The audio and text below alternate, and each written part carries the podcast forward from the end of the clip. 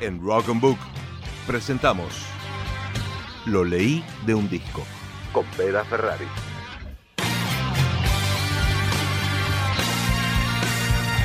Vengo a traerles algo un poquito distinto, pero que se parece a lo que estuvimos hablando.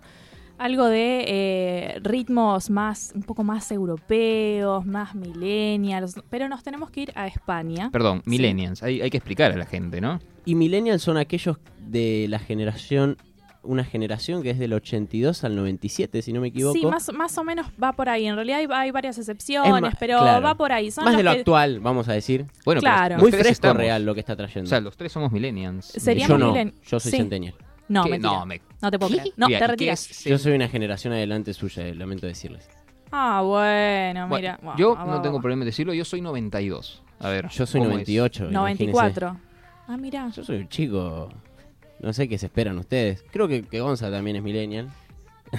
Parece. Tiene, ¿no? tiene el alma millennial. Tíralo que Gonza.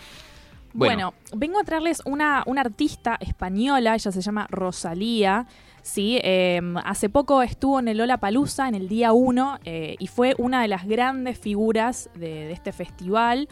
Si bien después se discutió si el show de ella meritaba un Lola Palusa más que nada por el estilo y el estilo del festival, realmente es una artista que viene a romper varios eh, moldes en lo musical.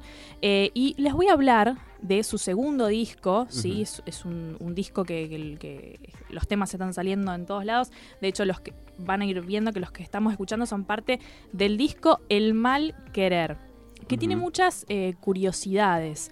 ¿sí? La primera que fue una que me enteré hace poco y me, me, me flashó fue que eh, este disco ella lo hizo sin haber firmado con una, eh, con una disquera.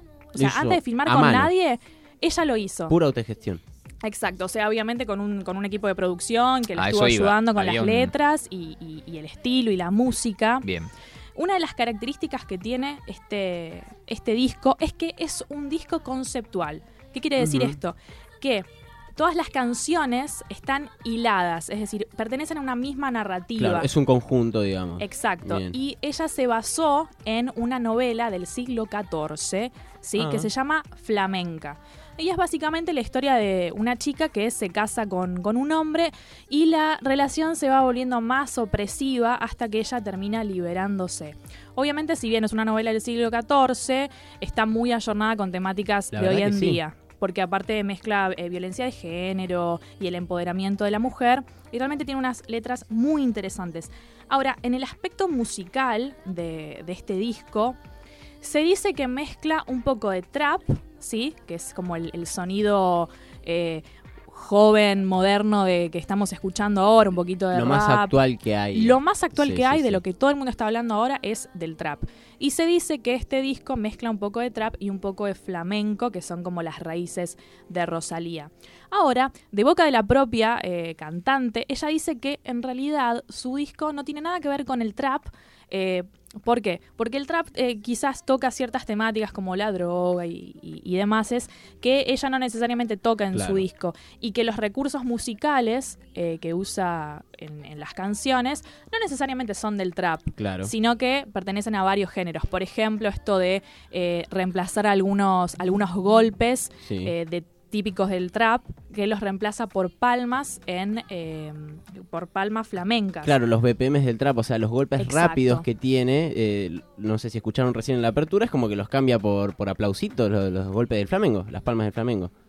Es, es bastante llamativo y yo diría Sí. hasta innovador el hecho de que un golpe eh, actual y tan sintético Sí. se haga palmas. Exacto, aparte Es algo me- simple, pero es innovador. De hecho, a mí no me suena a trap. Por eso. Sí, es que si no, sea, no no te das cuenta, es, es tan sutil y tan mezclado con el flamenco y con bueno otros géneros musicales que, que la verdad que queda muy bien.